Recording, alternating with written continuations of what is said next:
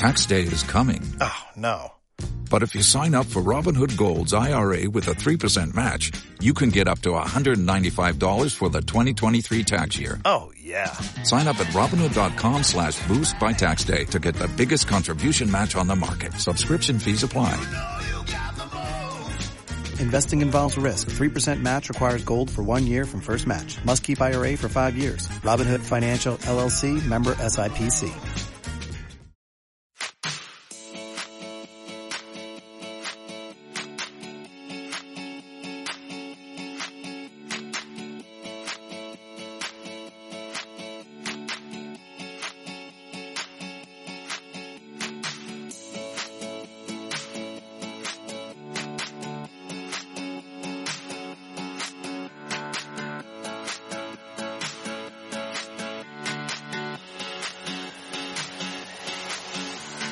Aquí comienza 1, 2, 3 Valencia con Nacho Andreu. Don Luis Manuel Lázaro, ¿cómo estamos? Buenos días. Lle- Llevo Bien, toda la, bien, llevo toda la estamos semana.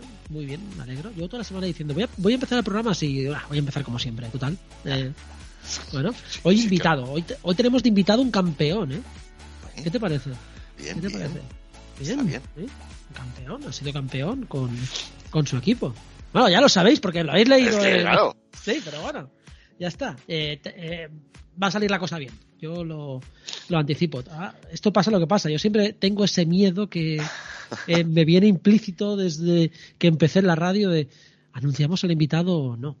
Porque claro, es que y si, y si no entra por cualquier cosa, entonces la- esto me lo enseñó Juanjo Montaner, porque a Juanjo tampoco le molaba este tema de, de presentar al invitado antes, porque dice, ¿y si no entra? ¿Y si se cuelga la llamada? ¿Y si tal? ¿Y si pasa cualquier Su- cosa? Suele pasar, pero bueno.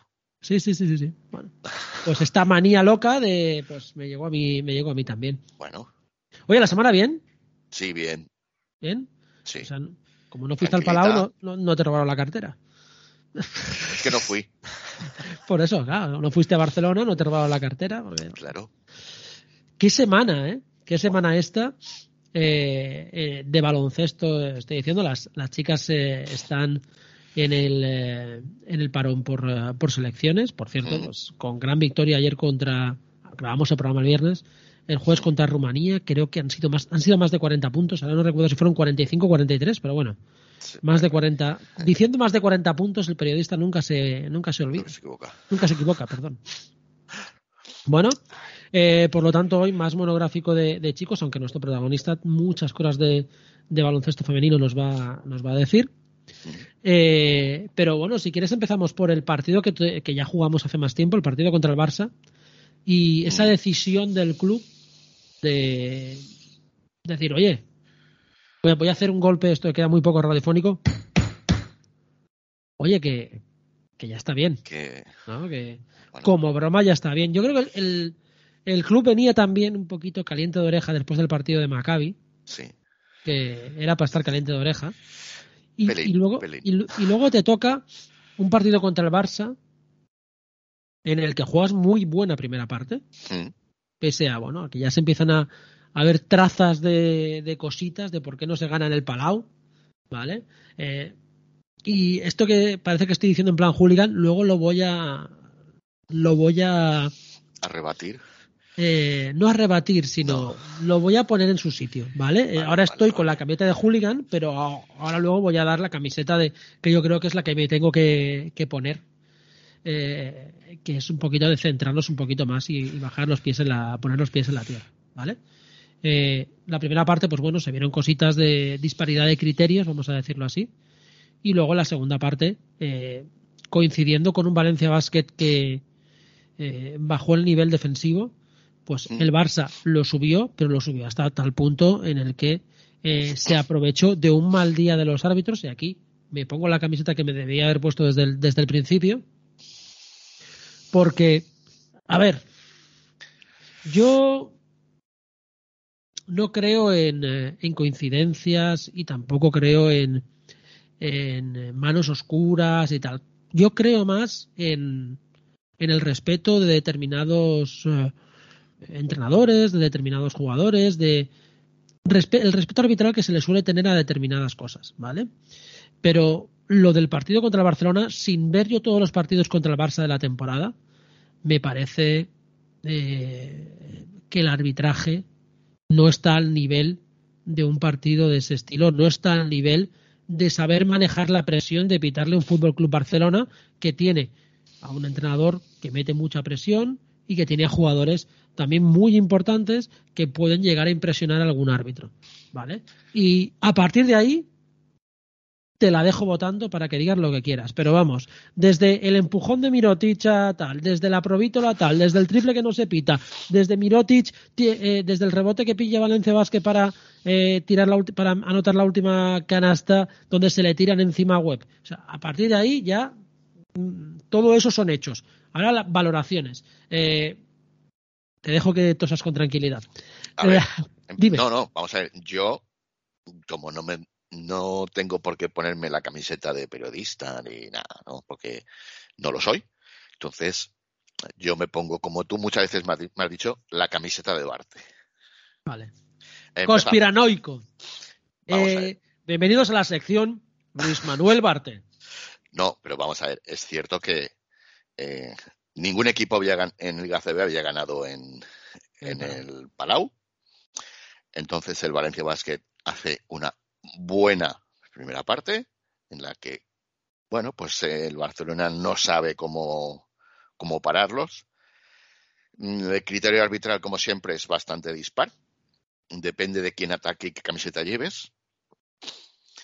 Luego, en la, a partir del tercer cuarto, pues bueno, es lo que siempre suele ocurrir. Algunos piensan en que no es mala fe, que son malas interpretaciones, pero es que ya muchas veces cansa lo de las malas interpretaciones, porque el manotazo que le mete, creo que es Nadja, que, que Mumbrú pide el challenge porque considera antideportiva, Claro, los colegiados lo, lo, miran, lo vuelven a mirar, todas las tomas y dicen, no, es que puede llegar. Claro, vamos a ver, un, jugador de 2.05 en el momento que mete el brazo por delante a un jugador que no llega a los dos metros, por supuesto puede llegar, pero eh, no, no, ya no es que puedas llegar o no puedes llegar al balón, es la intención, que eso es lo que yo creo que hay que pitar, la intención, porque el jugador, la intención es que tú no te levantes, tú no vas a, coger y pasar, entonces le mete un buen, un buen mamporro. Sí. ¿Qué pasa? Que como tiene los brazos largos, pues puede llegar al balón, pero es que no intenta llegar nunca al balón. Eso es la, lo que tienen que ver los árbitros. Nos ha fastidiado, entonces Tavares tendría impunidad siempre. Exacto, y es que muchas veces Tavares tiene impunidad, porque claro, como tiene los brazos largos, bueno, pues llego o no llego, pero es, es la intención de llegar o no llegar a ese balón lo que tienen que arbitrar. La jugada de Mirotic, bueno, pues le pega un, un, empujón, a Jones. Pero es que, eh, a ver. Pero es que es eh, claro, porque están los dos solos en la zona y el árbitro lo ve. Lo, peor, lo peor de este, Sí, lo peor de este partido, eh, Luisma, es que con un muy mal arbitraje. Casi se gana. no, pero quiero decir, con un mal arbitraje das a entender que hay una mano negra, una mano oscura. Yo creo que no hay manos negras y manos oscuras, simplemente pues que hay árbitros impresionables que son más malos o más buenos y ya está. hay eh, demasiados, hay demasiados árbitros. Sí, sí, Depende de quién arbitren. Mm. Entonces, claro, bueno, pues al final dices, eh, mira, Mm. Eh, pero bueno, eh, me va a venir bien, me va a venir bien que me, que me inviten.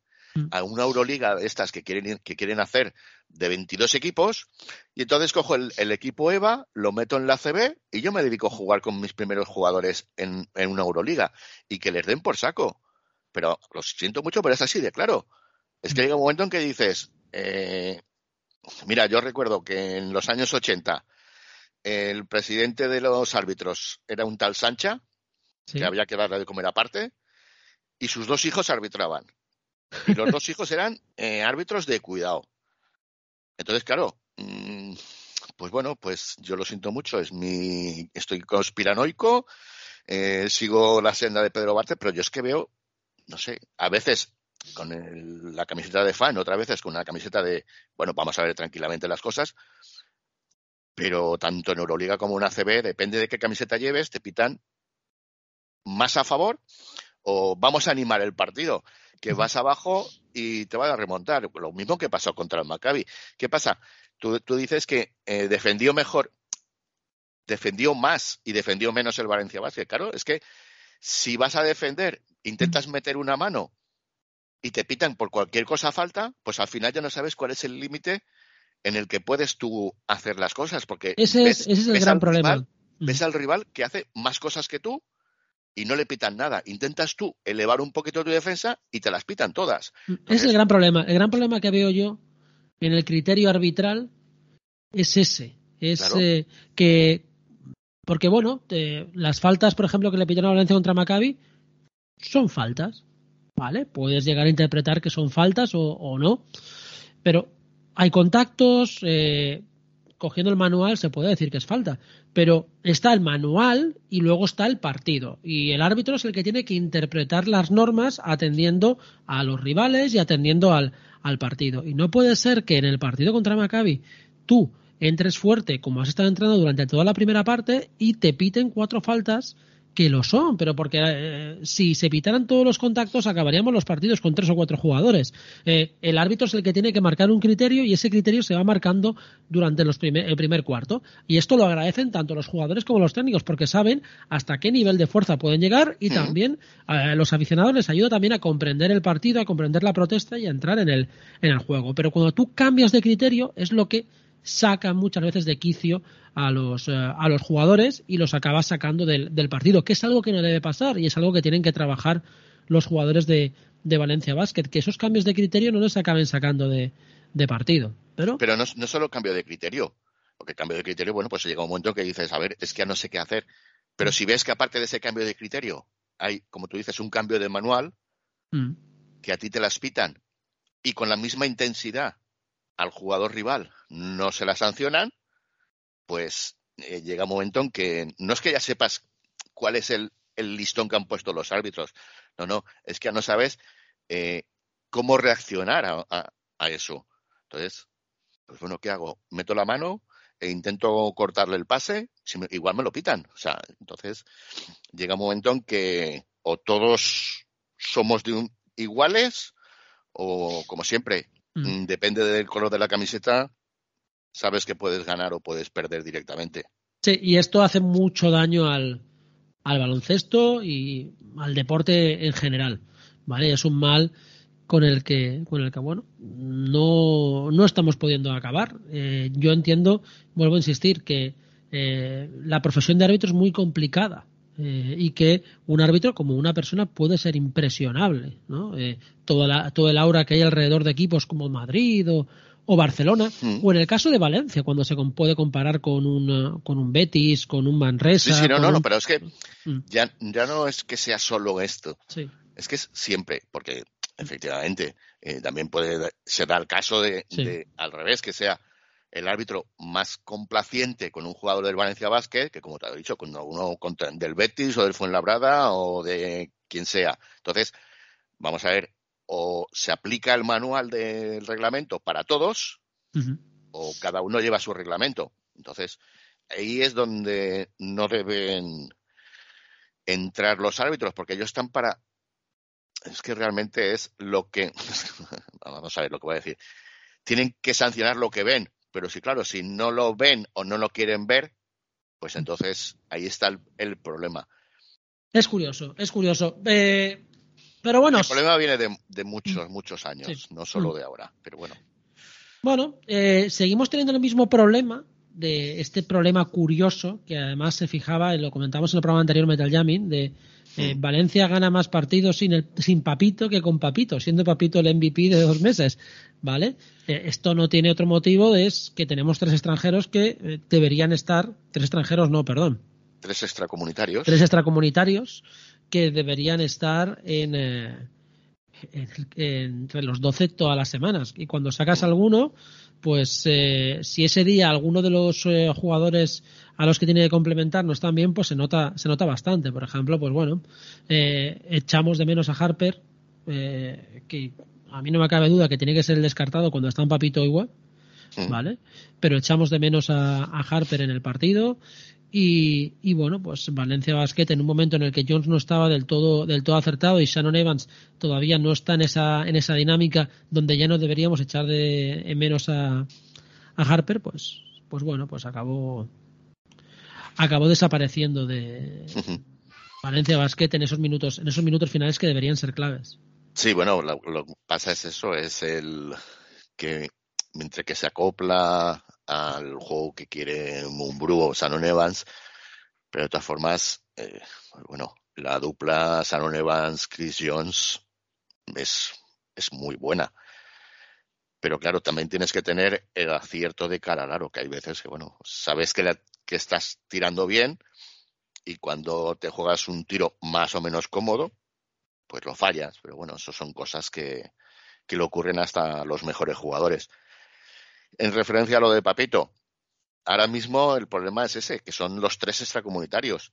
Cuando llegue la bendita nacionalización de Papito, que no sé, parece un poco extraño para algunos que tarden más a unos que a otros. Pero claro, como Papito no jugar a la selección, pues no hace falta una nacionalización express. Luego vendrá el problema de a quién quito para meter a Papito. Porque mm, hay que recordar que no va a jugar como español, va a jugar como, yo creo que va a jugar como comunitario. Sí. Porque lo de español, pues bueno, sí, muy bonito que seas español, pero para la CB da igual. Tienes que ser un jugador de formación. Aunque hayas nacido en Eslovenia, si eres un jugador de formación, pues ya puedes jugar con ficha de, cupo. Mientras que Papito no será un cupo, será como si fuese un comunitario, como si fuese un francés, realmente. Entonces, pues bueno, sí, podrán jugar Harper y Webb, pero ya tendrás que ver eh, qué jugador eh, comunitario descartas cada vez para que juegue Papito. Entonces, más o menos estaremos en las mismas por la maldita reglamentación que tienen estos señores de la ACB. Mm. Que realmente es una falsa. Bueno, había que buscar una, mala solución. Se encontró esta mala dentro de todas las que había. Esta mala no, esta es peor. Porque antes por lo menos decías, vamos a ver, tengo que tener jugadores españoles que puedan jugar en la selección. Vale, se metió lo de jugador de formación. Vale, puedes jugar en la selección. Pero, por ejemplo, eh, es que voy a seguir despotricando, me da igual. Despotrica, eh, venga. Mirotic. Mirotic es un jugador de formación.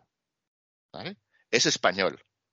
Es hispano serbio o montenegrino, ¿Vale? él puede jugar con la selección española.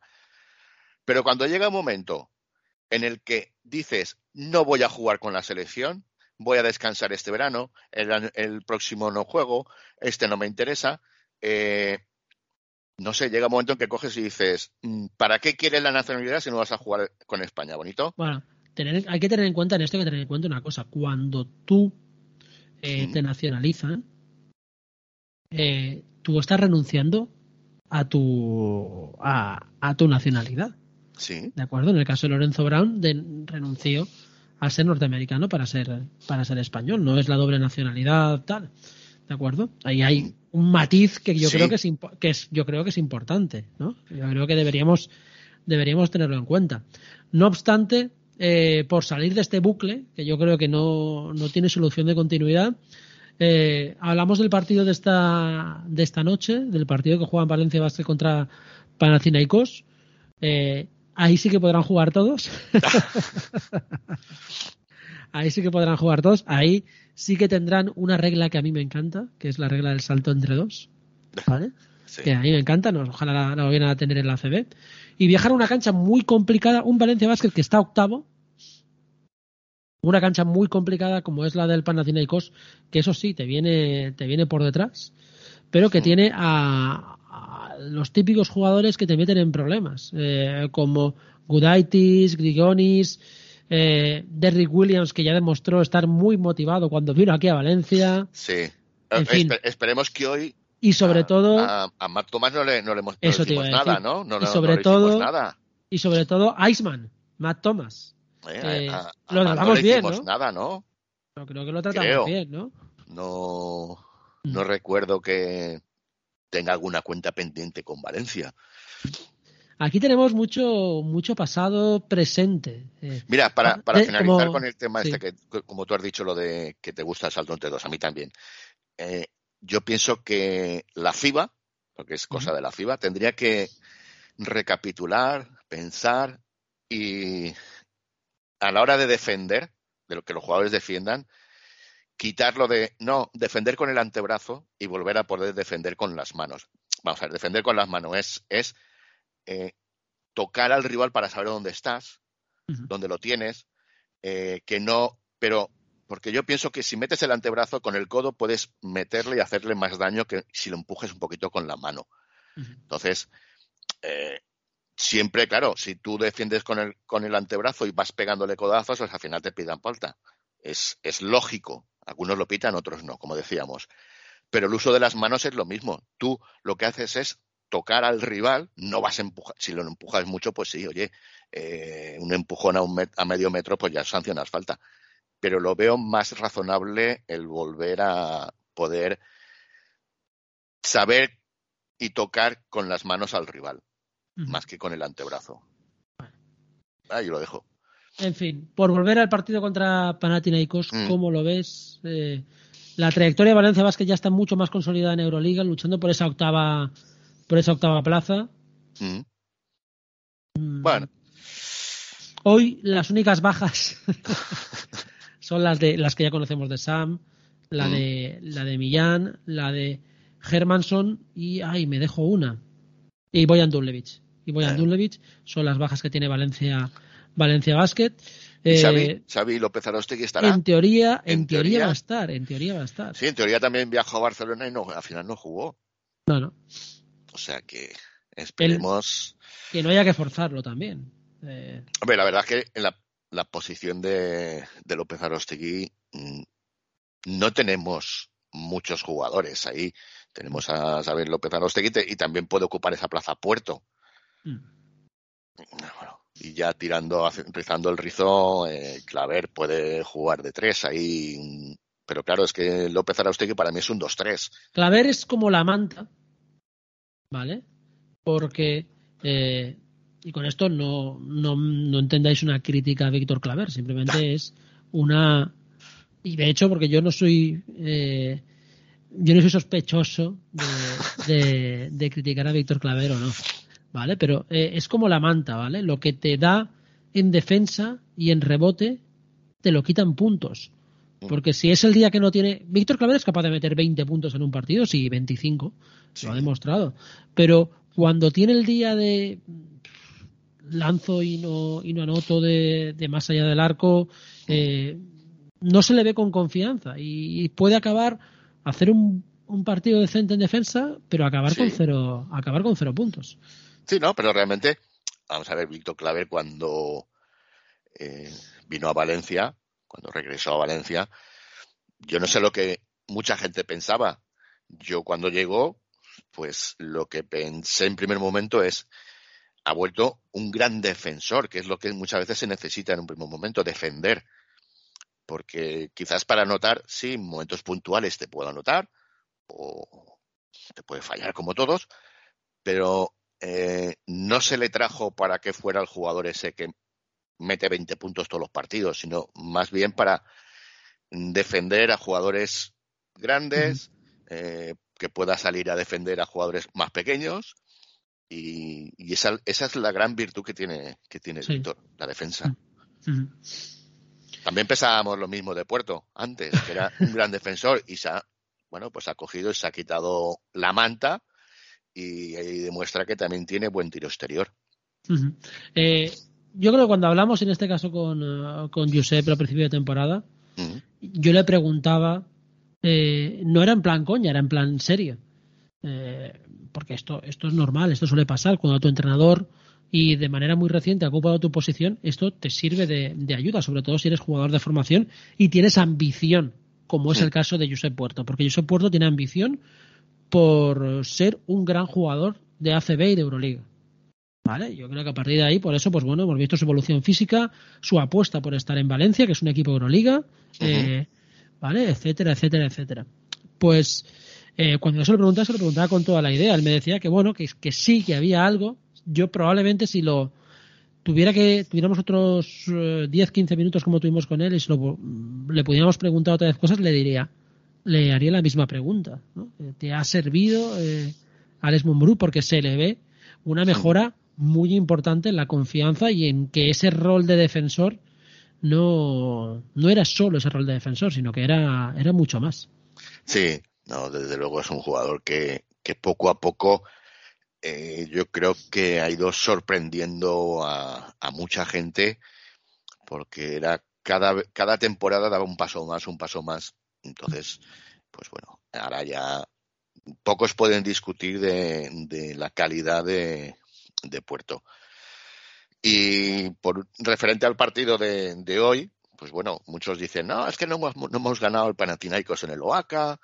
Eh, sí, es un partido complicado, pero esperemos que, como dice un saludo desde aquí a Metal Jean, que las segundas vueltas de Mumburu son mejores.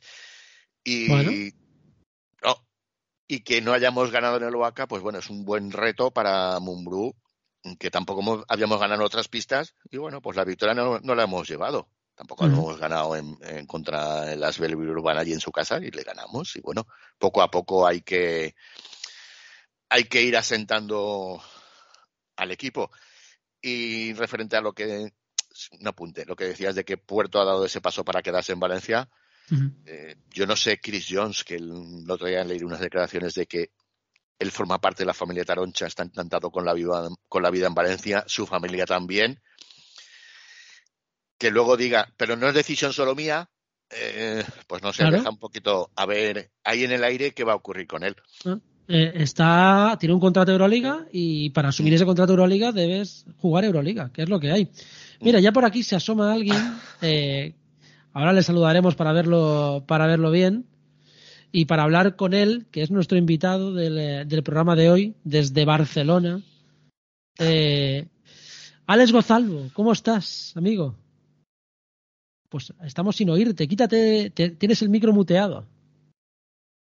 ahora sí. Ahora sí, buenos días. Buenos, buenos días, días, Alex, ¿cómo estás? Bien, bien, con ganas de hablar de baloncesto, como siempre. Hombre, bueno, eh, seguro que vosotros y vosotros conocéis a Alex Gozalvo. Eh, coincidimos mucho aquí en, eh, en, Valencia. Alex es de la, de la escuela de periodistas que además se han dedicado a pasar por el banquillo. Esto, esto nos lo tienes que volver a contar, Alex. ¿Cómo llegaste al banquillo del, del Roscasares? Nos vas a tener que contar muchas cosas hoy, hablar de baloncesto, pero también queremos que hables de ti, qué es de tu vida, eh, qué estás haciendo ahora en Barcelona, porque también ahí, ya te digo que te vamos a atacar a la yugular con el tema del Barça y el partido del otro día, porque, porque vaya tela, si se ríe es porque piensa igual que nosotros.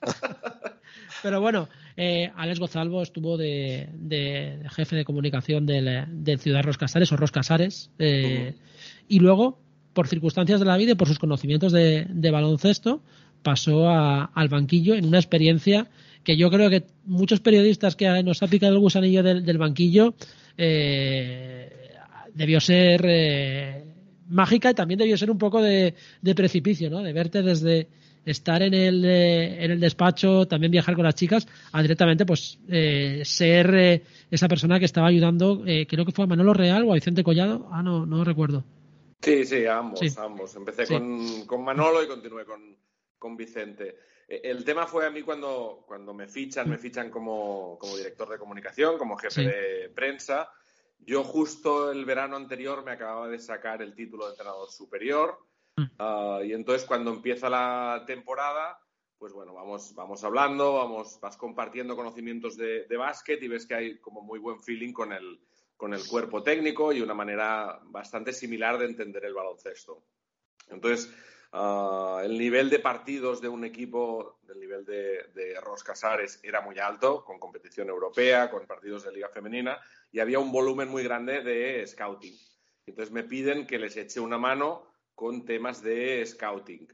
Uh, primero empiezo con los partidos de liga femenina, que por decirlo de alguna manera eran los más sencillos, porque en aquella época había como mucha diferencia de, de presupuesto y, y, el Roscasares era evidentemente el equipo mm. uh, bueno, que, que, dominaba la, la, competición y luego poco a poco voy uh, bueno, ganando protagonismo hasta también entrar dentro del, del cuerpo técnico como, como, tal. Entonces fue como una progresión que seguramente no da tanto vértigo porque no fue pasar de una cosa a otra, sino que ir dando como poco... Fue progresiva. Sí, mm. paso a paso, empezar ayudando con temas de scouting, luego eh, sentarme en el banquillo, luego participar ya de los entrenamientos y entonces a partir de ahí fue como, como fui viviendo la experiencia que como os podéis imaginar pues fue alucinante porque era un, mm. bueno, un equipo de, de nivel eh, top con las mejores jugadoras de, de Europa.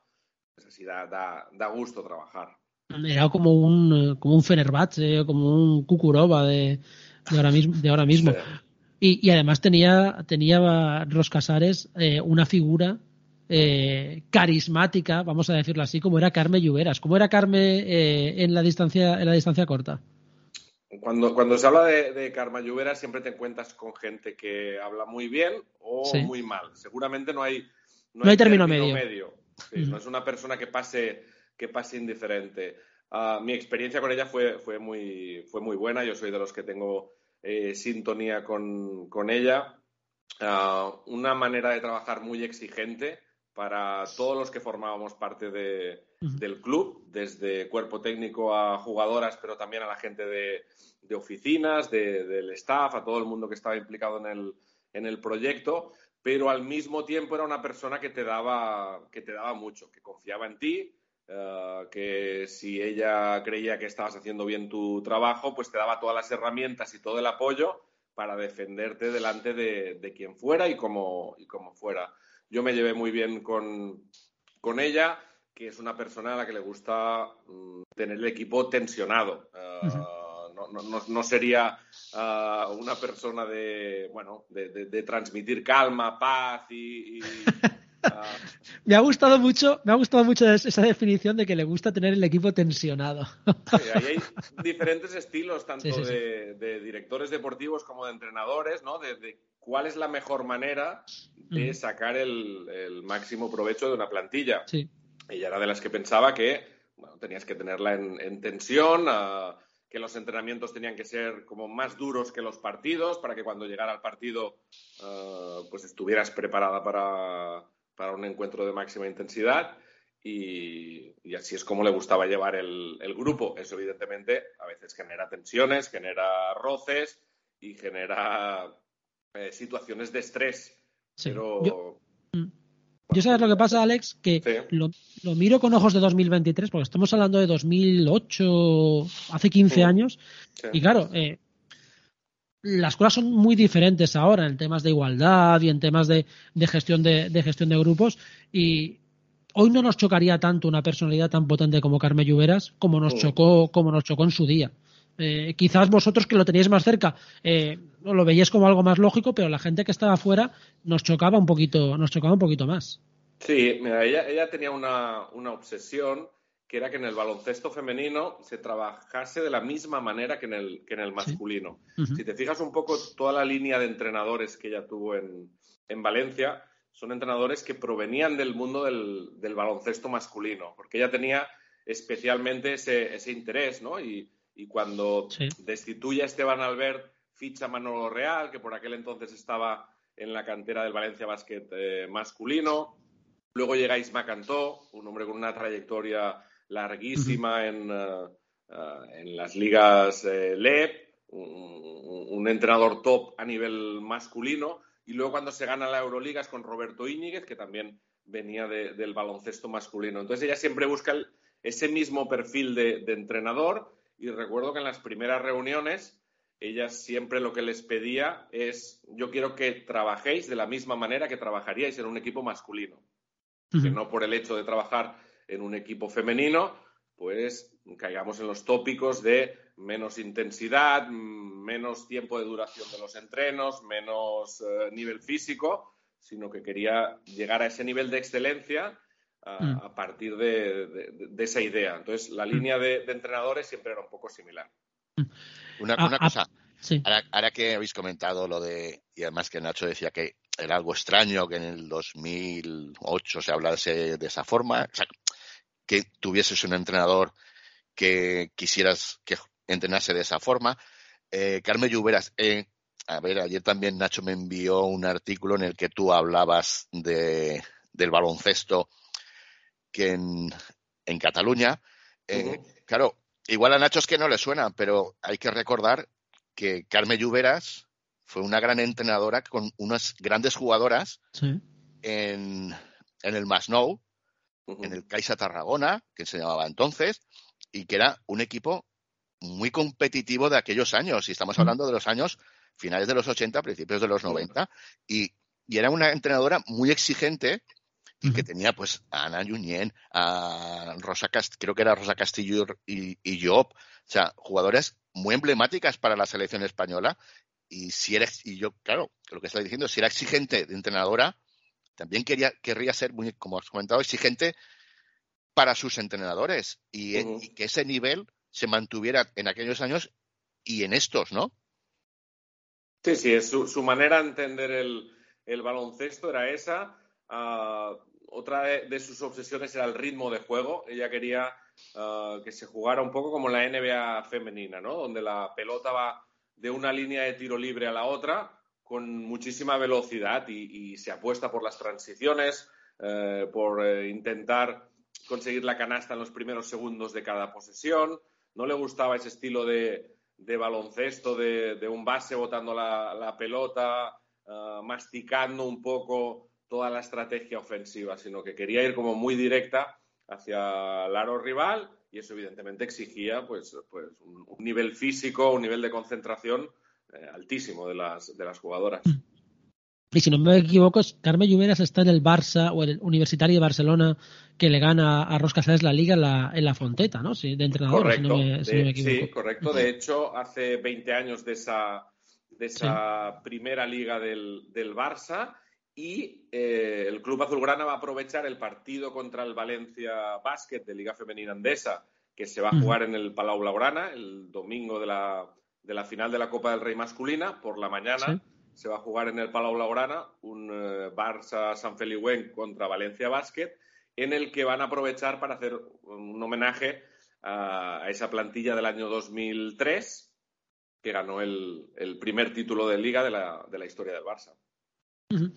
Oye, por, cierto, tú no solo conoces la Liga Femenina, no solo conoces la, Euroliga, sino que has estado por, por, Estados Unidos, por la WNBA. ¿Hay tanto salto de diferencia entre, no voy a decir a nivel de, jugadoras, que evidentemente pues eh, están las mejores allí, pero a nivel de sistema de competición, porque eh, aquí hemos acuñado la frase en el masculino, ¿vale? De que la Euroliga es la mejor liga regular eh, del mundo, pero la NBA es la mejor liga cuando llegan los, los playoffs. ¿En la WNBA pasa así o hay tanto salto competitivo entre la Euroliga y la WNBA? Sí, el, salto competitivo es muy, es muy bestia, están las mejores jugadoras del mundo.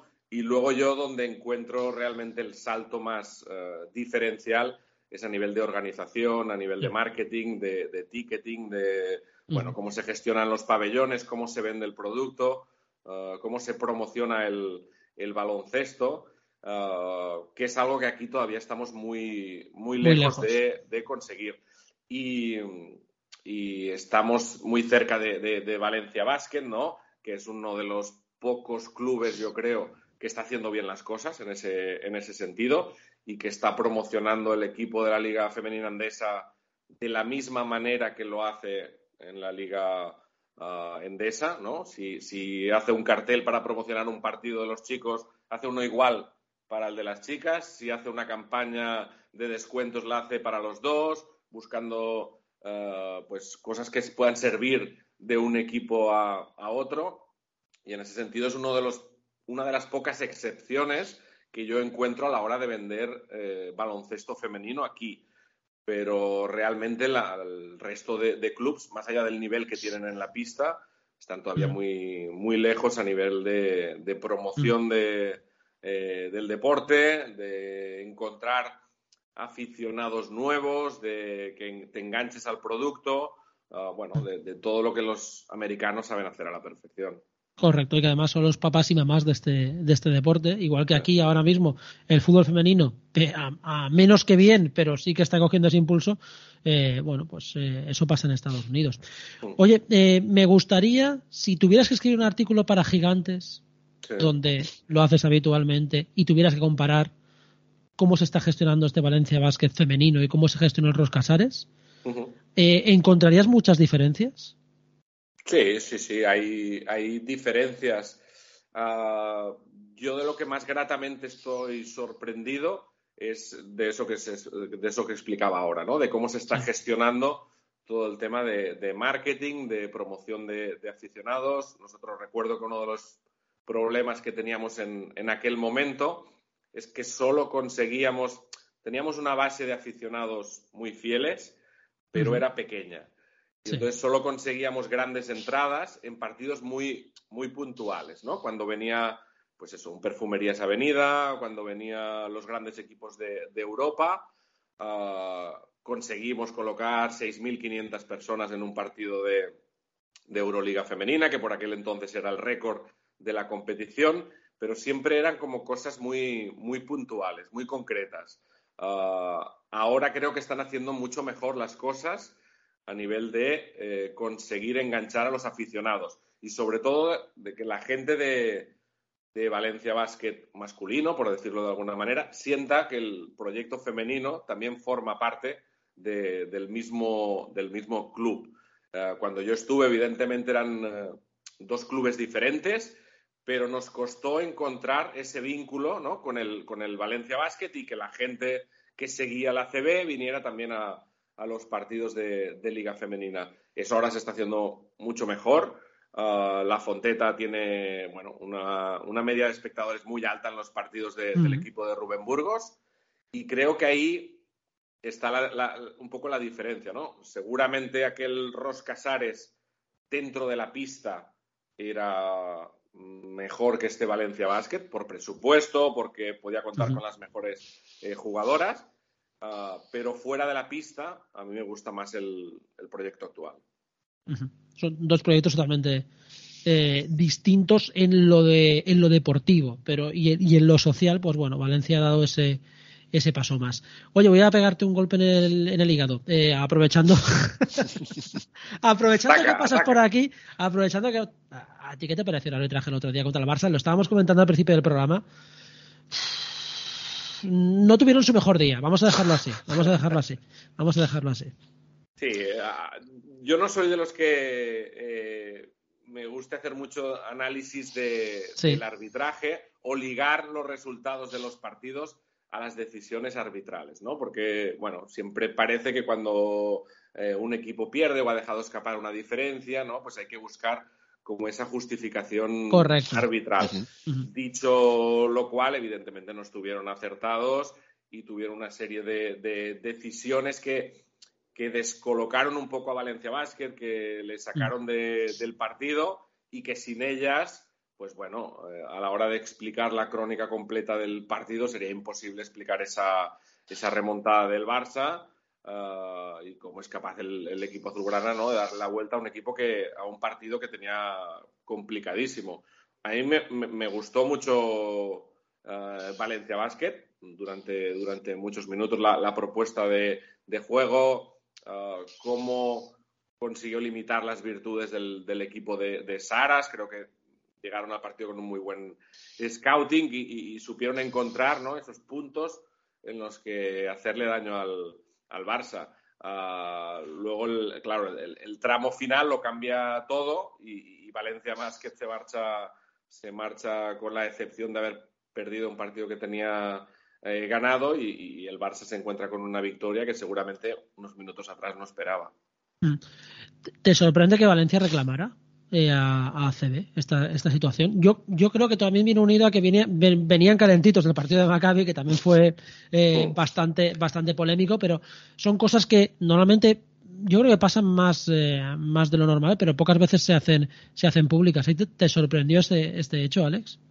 No, no, no, no me sorprende. El, aquí en, en Cataluña, ahora, por ejemplo, el Baxi Manresa está como muy también molesto con, con los árbitros presentó una queja formal al ACB por los arbitrajes.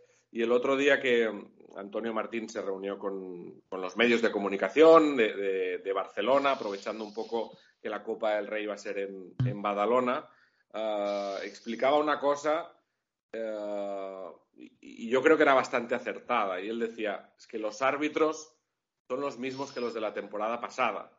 Y, la temporada pasada al Baxi Manresa las cosas le iban bien con esos mismos árbitros y ahora le van mal con otros árbitros.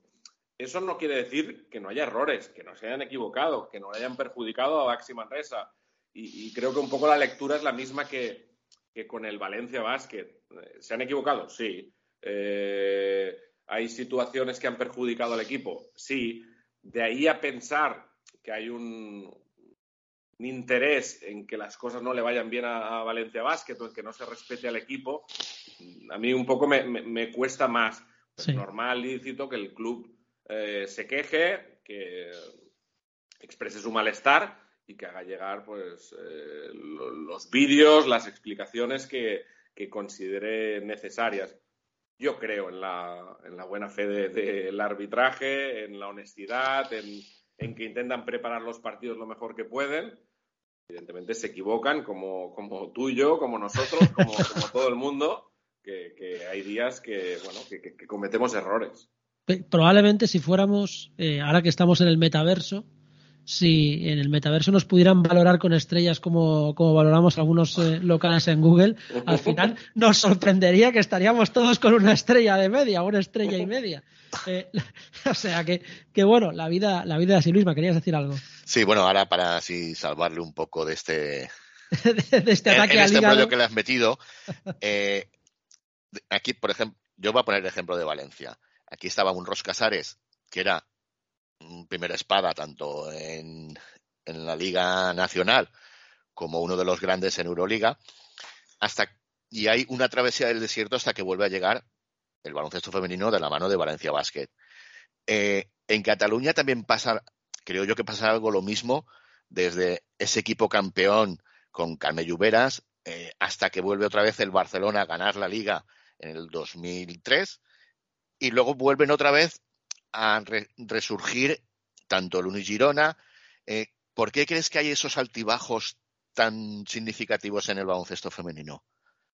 Bueno, es un problema, yo creo, económico, estructural de los clubes que no tienen la, consistencia necesaria para darle continuidad a los, a los proyectos. Entonces, todas esas iniciativas que están lejos de, bueno, de, de un gran eh, mecenas, como pasa en, Valencia, de un patrocinador importante, pues al final les cuesta encontrar esa, continuidad económica.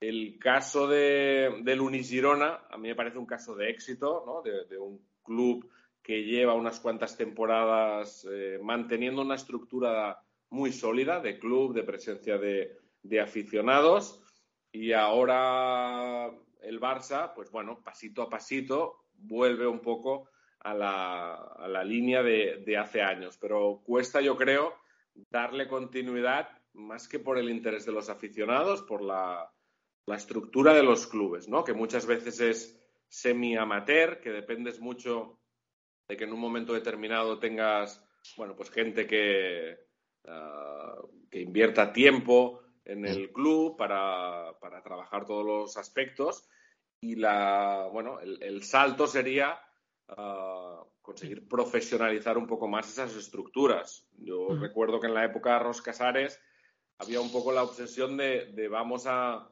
construir una estructura sólida más allá del equipo, ¿no? Y que el fisioterapeuta pueda ser profesional y trabaje las 24 horas y que el médico ah, esté disponible eh, en cualquier momento, un poco como pasa en el baloncesto masculino. Y eso, todo ese, eso que rodea al equipo, cuesta, cuesta dinero, cuesta esfuerzos y no, y no siempre es fácil. Y porque al final el producto, el producto gusta, porque la gente eh, mm. que más que menos va, va, a, los, eh, va a los pabellones. Eh, habías dicho hace un rato, y este tema es indudable que lo vamos a sacar, la Copa del Rey. en una semana tenemos Copa del Rey, en, eh, en Badalona. Eh, Valencia Basket creo eh, que está en el mejor momento de la temporada. También está en el peor cruce posible de la, de la, de la Copa. Primero contra el Madrid y luego ya veremos. todo hace indicar que será, sería contra el Barcelona en el caso de que ganara Valencia Basket. Eh, y luego, pues bueno, una, final, también hablando de las hipótesis, porque en la Copa, eh, aunque últimamente siempre está pasando lo mismo, puede pasar cualquier cosa, pues un cruce con Juventud o con o con Basconia por el otro lado, bueno, quien, quien dice que no sea Lenovo Tenerife, pero bueno, eh, ¿ves a, Valencia como candidato? ¿Ves a Valencia con opciones en la, en la Copa?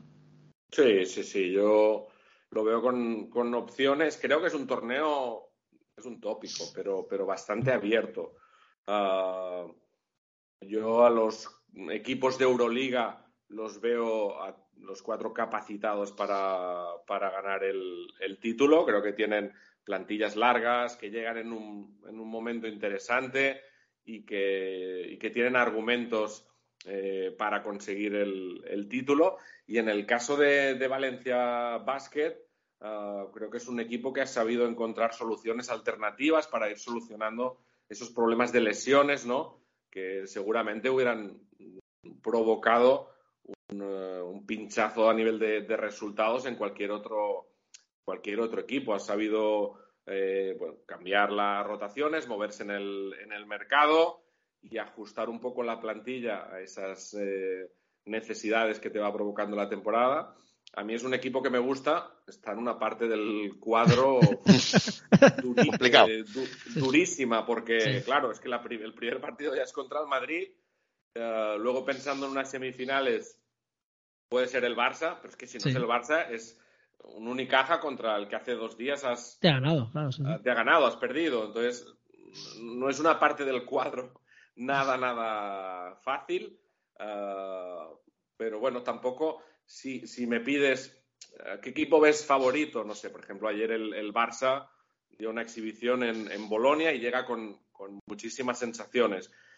Pero hace una semana a mí no me transmitía esas mismas sensaciones el Barça, entonces llegaba un poco con, dudas a la, a la, Copa. Parece que el partido de ayer puede cambiar un poco el, estado de ánimo, pero tampoco veo a un Barça redondo, a un Barça eh, afinado, a un Barça que, va a jugar seguro de manera sólida tres partidos. No, lo tengo claro. ¿Que lo puede hacer? Segurísimo, tiene muchísimo talento. ¿Que el Madrid eh, tiene seguramente la mejor plantilla de todas? También. ¿Que Vasconia, los días en los que enloquece, eh, puede ganarle a cualquier equipo de, Europa? También. Hay, muchas, hay muchas opciones bueno, a nivel de, aficionado, ¿no? Se presenta una copa chulísima. Yo voy a ir con mis palomitas a disfrutar de los de los partidos y me lo voy a pasar bomba seguro, porque es que el nivel, el nivel va a ser, va a ser altísimo. Mira, una, cosa sobre la plantilla. Has comentado que el Real Madrid tiene posiblemente la mejor plantilla.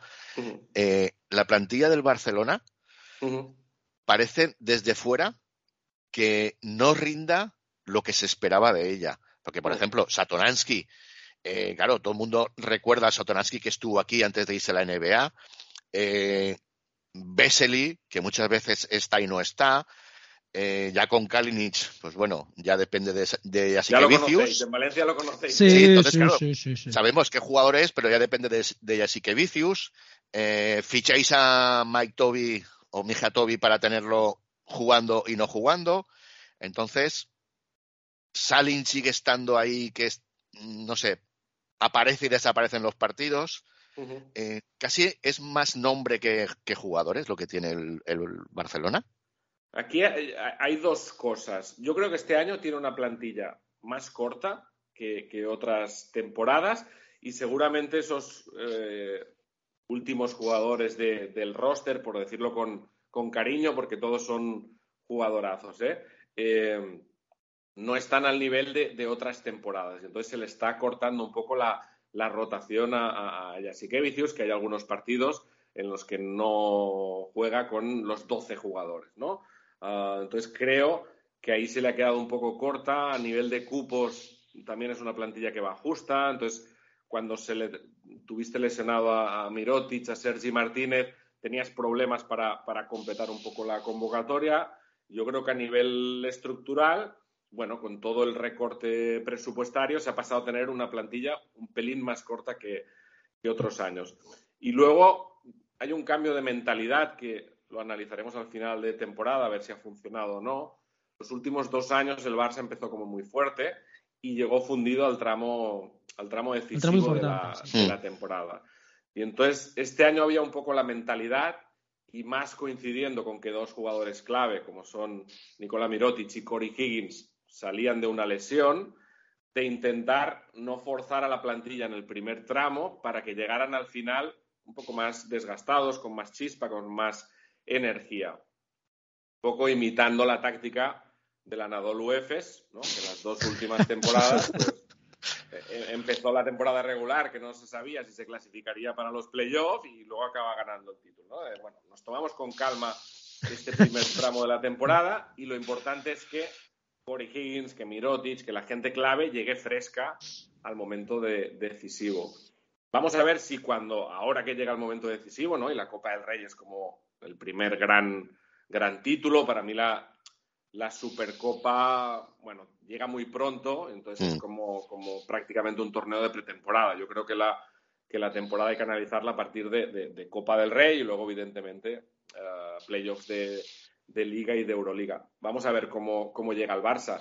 De momento llega irregular. Hay momentos brillantes, uh, pero no es capaz durante los 40 minutos de mantener ese mismo, ese mismo tono. Contra el Madrid se hizo un partidazo, pero luego en el tramo final uh, pierdes el, el, ritmo, pierdes las sensaciones. Entonces, como que no es capaz durante 40 minutos de jugar ahora, a día de hoy, al mismo, al mismo nivel. Y esas son las dudas que genera un poco el, el equipo.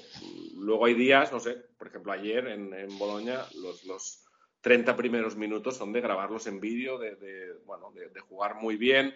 es que hay mimbres, nivel defensivo altísimo, de, pasar por encima del, del rival.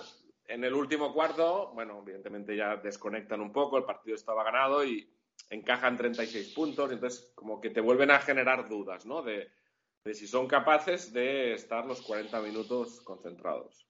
¿Veis? Ahora, ahora entenderéis cómo nos sentimos los aficionados del Valencia Basket cuando tenemos media plantilla lesionado y no se sabe cómo completar el roster y encima quieres buenos resultados. Sí, sí, sí. No, no, es la, es la gran dificultad con el con el cambio del calendario, ¿no? De, semanas como la pasada, de tres partidos, donde la exigencia es máxima, donde no tienes tiempo prácticamente para preparar nada, para recuperar a la gente tocada, eh, un nivel de, exigencia altísimo, sí, sí. Mm. Había una frase que daba mucha rabia aquí en Valencia de Jaume Ponsarnau, que era estamos aprendiendo. Pero en realidad, o sea, estabas aprendiendo hasta cierto punto, no, no, podía, no podía estar aprendiendo en la jornada 38.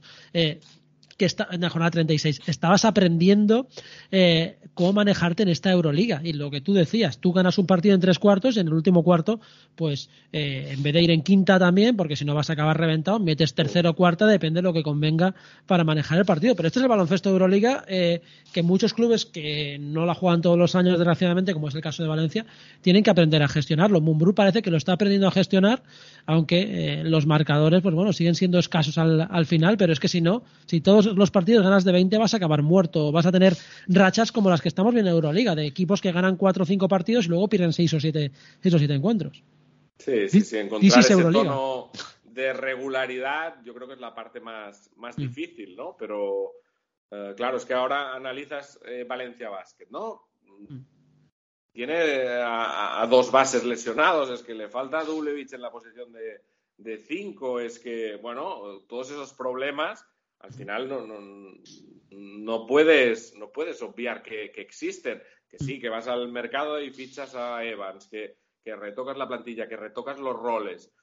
No, es nada fácil encontrar ese equilibrio de regularidad mm, cuando, cuando tienes ese nivel de, de exigencia y de adversidades. Mm. Aprovechando que te tengo por aquí, Alex, y hemos hablado de básquet femenino, de básquet masculino. Eso la, gente lo hace cuando va al médico. sí, Tengo una mancha aquí. Me puede hacer una receta para, no sé, ya que estoy, me puede dar un consejo para... Hemos repasado femenino, masculino. Eh, quiero hablar de formación. Yo creo que si le preguntas a alguien que haya seguido el baloncesto los últimos 30, 40 años, eh, si le preguntas por cuál es la cantera más potente de, España, eh, prácticamente con total seguridad la mayoría te responderán que Cataluña. Eh, vemos la cantidad de jugadores, bueno, el mejor, los dos mejores jugadores de la historia, bueno, los tres mejores jugadores de la historia eh, del baloncesto español son catalanes, Marc, Pau y Juan Carlos Navarro. Simplemente por eso, tal. Eh, vemos que Juventud sigue sacando jugadores cíclicamente, es un equipo más pequeño, tiene una política de cantera, pero ¿qué pasa con el Barça? Mucho tiene aquí, o mucho tiene de perjudicial la Euroliga para que no vayan saliendo talentos, porque el salto es tan grande para un chaval joven eh, que no se le puede ayudar a crecer. ¿Qué está pasando en la política de cantera del, Barça que no vemos, no vemos jugadores jóvenes? Mm, es un tema interesante ah, y no tiene una respuesta sencilla. Yo creo que uno de los problemas que ha tenido la cantera del Barça es que en los últimos, no sé, 15 años ha ido cambiando mucho la estrategia, ¿no? Ah, ¿Qué hay que hacer con los buenos jugadores? Hay que tenerlos en casa, que jueguen en el filial y que trabajen con el primer equipo, o hay que cederlos fuera y que se que maduren, que se foguen en otro equipo de nivel un poco con, cariño, ¿eh? menor al, Barça, pero también de élite. Eh, ¿Hay que ganar todos los campeonatos de España de categorías de formación? ¿O eso no importa nada y lo que importa es que lleguen jugadores al primer equipo. Entonces, todos esos vaivenes que ha sufrido la cantera creo que han impedido tener como una línea estratégica clara. Ah, ah, se ha adoptado por una, por una idea y luego a la temporada siguiente se ha cambiado. Y luego ha cambiado el director de, de la base. Y luego, bueno, se buscan como estrategias diferentes, ¿no? Eh, el Madrid, por ejemplo, estuvo unos años en los que apostaba claramente por un jugador de cada generación, ¿no? decía, yo quiero que llegue Luka Doncic. Y el resto de la generación da un poco igual, van a acompañar a, a Luka Doncic. Y, si ganamos títulos o no, me da un poco igual en, formación. Yo quiero que llegue este jugador. Y, eso lo ha ido repitiendo año a año, ¿no? Con, Garuba, con Juan Núñez, con, con diferentes jugadores que luego han tenido más o menos éxito, pero como que estaba muy clara cuál era la apuesta. Y el Barça seguramente ha tenido como, como, una apuesta más dispersa. Es decir, no, no, quiero tener muchos buenos jugadores, quiero tener resultados en la cantera. Y entonces ya ha faltado tener claro qué, quiere, qué quiere hacer. Y luego, evidentemente, el salto al, primer equipo del, del Barça es, es dificilísimo. Aquí en Cataluña siempre se compara mucho con el fútbol, ¿no? Y se dice, no, no pero en, el fútbol sí que somos capaces de, hacerlo, ¿no? Y, ves a jugadores como Gaby, como Nico, gente joven, ¿no? Que, sube al primer equipo y tiene minutos y lo hace bien y, rinde. Hay que encontrar eso en el baloncesto. Bueno, pues cuesta. Pues, es que además en el, baloncesto juegan cinco y en el fútbol juegan once. Es que, claro, eso que parece una tontería es, también importante a la hora de sacar jugadores de cantera. Se nota, se ve mucho más a un chaval joven cuando sale a jugar a baloncesto en un, en un quinteto de un equipo muy importante, ¿no? Sí, sí, esa, esa distribución de roles eh, cambia mucho y, lo estamos viendo en la plantilla del Barça, donde no ya jugadores de, cantera, sino jugadores como Uriol Paulí, eh, pues le está costando tener minutos en el primer equipo del Barça, cuando es un, eh, un jugador que en cualquier otro equipo de, eh, de la liga andesa estaría teniendo minutos y, rindiendo a un, buen nivel. Entonces, no es fácil encontrar esa, presencia. Luego también eh, al Barça le ha pasado mucho que cada vez que, tenía un proyecto de éxito, lo perdía. Es decir, Abrines y Satoransky, que eran jugadores eh, jóvenes, no voy a decir de cantera Satoransky, pero jugadores sí jóvenes, ah, bueno, se marchan a la NBA. Ah, y luego Mario Gezonia se marcha a la NBA y Volmaro se marcha a la NBA. Y vamos a ver qué pasa con James Nagy. Y cada vez que encuentras ah, un proyecto de éxito, mm, bueno, tienes problemas para retenerlo. Mm. Una última para, Alex. Eh, a ver, hablando de los jugadores de formación, de cantera, eh, ¿tú crees que, el, que habría que cambiar de alguna forma la norma de los jugadores de formación? Da igual, aunque se lo preguntes, eh, se ha colgado la llamada de Alex. No, más que nada porque también le, quería incidir en Satonansky, que Satonansky. Ahí lo tienes otra vez. Fue un jugador con su catalogación de jugador de, formación un poco extraña. Porque si recordamos, mientras estuvo en Sevilla, sí que era jugador de formación, pero cuando llegó al Barça, de pronto revisaron y vieron que no era realmente un jugador de formación, porque no había llegado a estar esos tres años. Entonces, claro, es un poco raro la cosa. Todavía no he recuperado la conexión del todo, Alex. Vale. Ahora parece que sí, que estoy. Ahora sí. Vale, vale, vale. ¿Has podido escuchar la pregunta de Luisma, Alex? No, no, porfa, repetírmela. No, Repítasela, porfa. Eh, como estabas hablando de los jugadores de formación, mm. ¿vale? Y Satonansky, Abrines. Satonansky, como he dicho Nacho, era un jugador que llega de Sevilla con catalogado como jugador de formación y cuando llega al Barça, de pronto lo revisan y ven que no cumple todos los datos. Entonces, eh, ¿tú piensas que habría que cambiar de alguna forma la, la norma que tiene la CB de esos cupos de formación, cambiarlos? Yo con, con, la ACB, con la Liga Andesa, soy menos crítico. Mm, ¿Se puede mejorar esa norma? Sí. ¿Se puede encontrar eh, mejores opciones para, para, que los clubes apuesten por la, por la gente formada aquí? Seguro que sí. Pero no me incomoda en exceso. Yo soy más crítico seguramente con el resto de, categorías que están por, por debajo, ¿no? De, Desde la Liga EVA, Le Plata, Le Poro, ahí sí que creo que hace falta eh, cambiar un poco la, normativa para que la gente joven pueda encontrar su protagonismo y, tener minutos y tener minutos de, calidad. En la, en la Liga CB, al final soy un poco más flexible, ¿no? Me da la sensación de que es como un proyecto hiper, mega, super profesional. Estamos viendo en la Euroliga donde hay equipos que juegan prácticamente con 12 norteamericanos, ¿no? se está perdiendo un poco esa, eh, ese tema de tener a jugadores eh, formados en cada, en cada sitio. Entonces, cuando se habla de la, de la superélite del baloncesto hiperprofesional, ahí yo, yo, mi opinión es ser un poco más, más flexible. Hay otros casos, ¿no? En los que sí creo que habría que, cambiar la normativa y, ah, evitar que, sucedan situaciones como esta. Bueno, cambios que deberían, deberían producirse. Oye, Alex, eh, no sé si Luis me tiene alguna pregunta más para ti. Eh, me mira con cara de. ¿Qué te parece tengo muchas, tengo muchas. Tengo muchas. no, hombre, ¿qué te parece el nuevo fichaje del Valencia Vázquez femenino?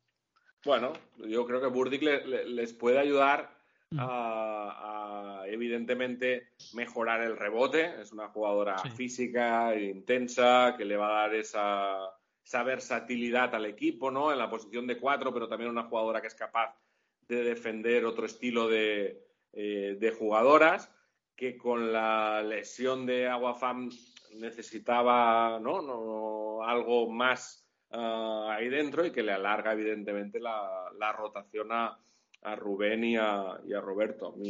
bueno, es una jugadora que no es que vaya a marcar diferencias, que no es, eh, pero que sí que mejora evidentemente la, competitividad de la, plantilla. Está siendo también un, bueno, para, para el Valencia Basket femenino, un año a nivel de, eh, de lesiones, ¿no? Primero con el tema de Rebeca Allen, luego con los problemas de, Alba Torrens, en los que jugadoras que tenían que tener un protagonismo clave, bueno.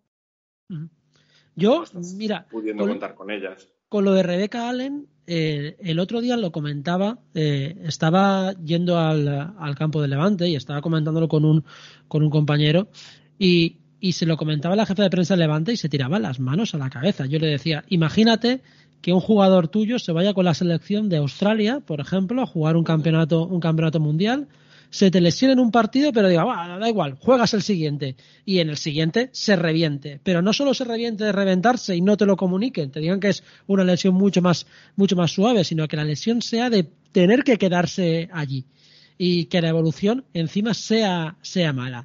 ¿Tú te imaginas el pollo que se habría montado en fútbol? Claro, la, responsable de prensa de Levante, Delia Bullido, se tiraba las manos a la cabeza diciendo, madre mía, vaya tela. Pues esto ha pasado con Becalen.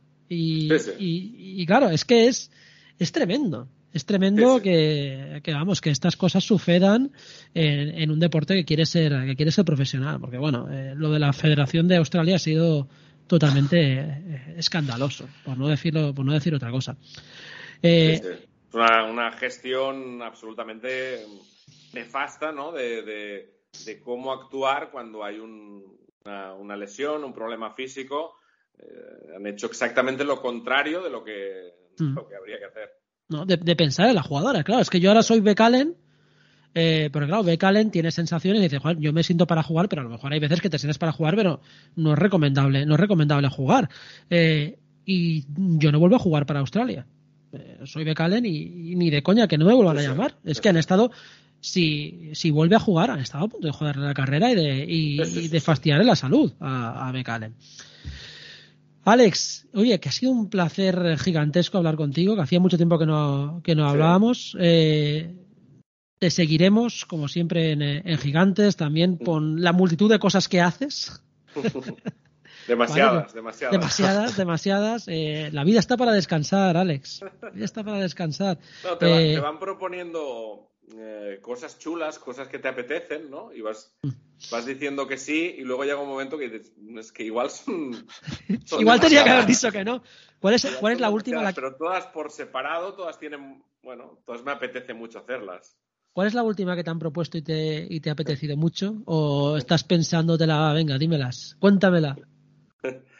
Bueno, estamos, estamos ah, haciendo cosas de, a nivel de comunicación también eh, para, para, jugadoras, para jugadores, abriendo un poco ese tema de, bueno, de ayudar a, gente profesional a llevar un poco más ordenada su, su vida en redes sociales, en apariciones públicas y, temas así, que es algo que me motiva, que tiene relación con lo que yo he hecho, ¿no? Con lo que hice en, Roscasares ah, y al final todas las cosas que son básquet, ¿no? me apetece hacerlas pero bueno, hay que encontrar el, tiempo y, la manera de, tirarlo hacia adelante. Pero bueno, siempre, siempre a uno siempre le, siempre le gusta que, lo busquen para hacer cosas. Luego ya, ya descartaremos las que, las que no podamos llegar o las que, o las que no pueda ser. Pero que te propongan cosas siempre, siempre mola.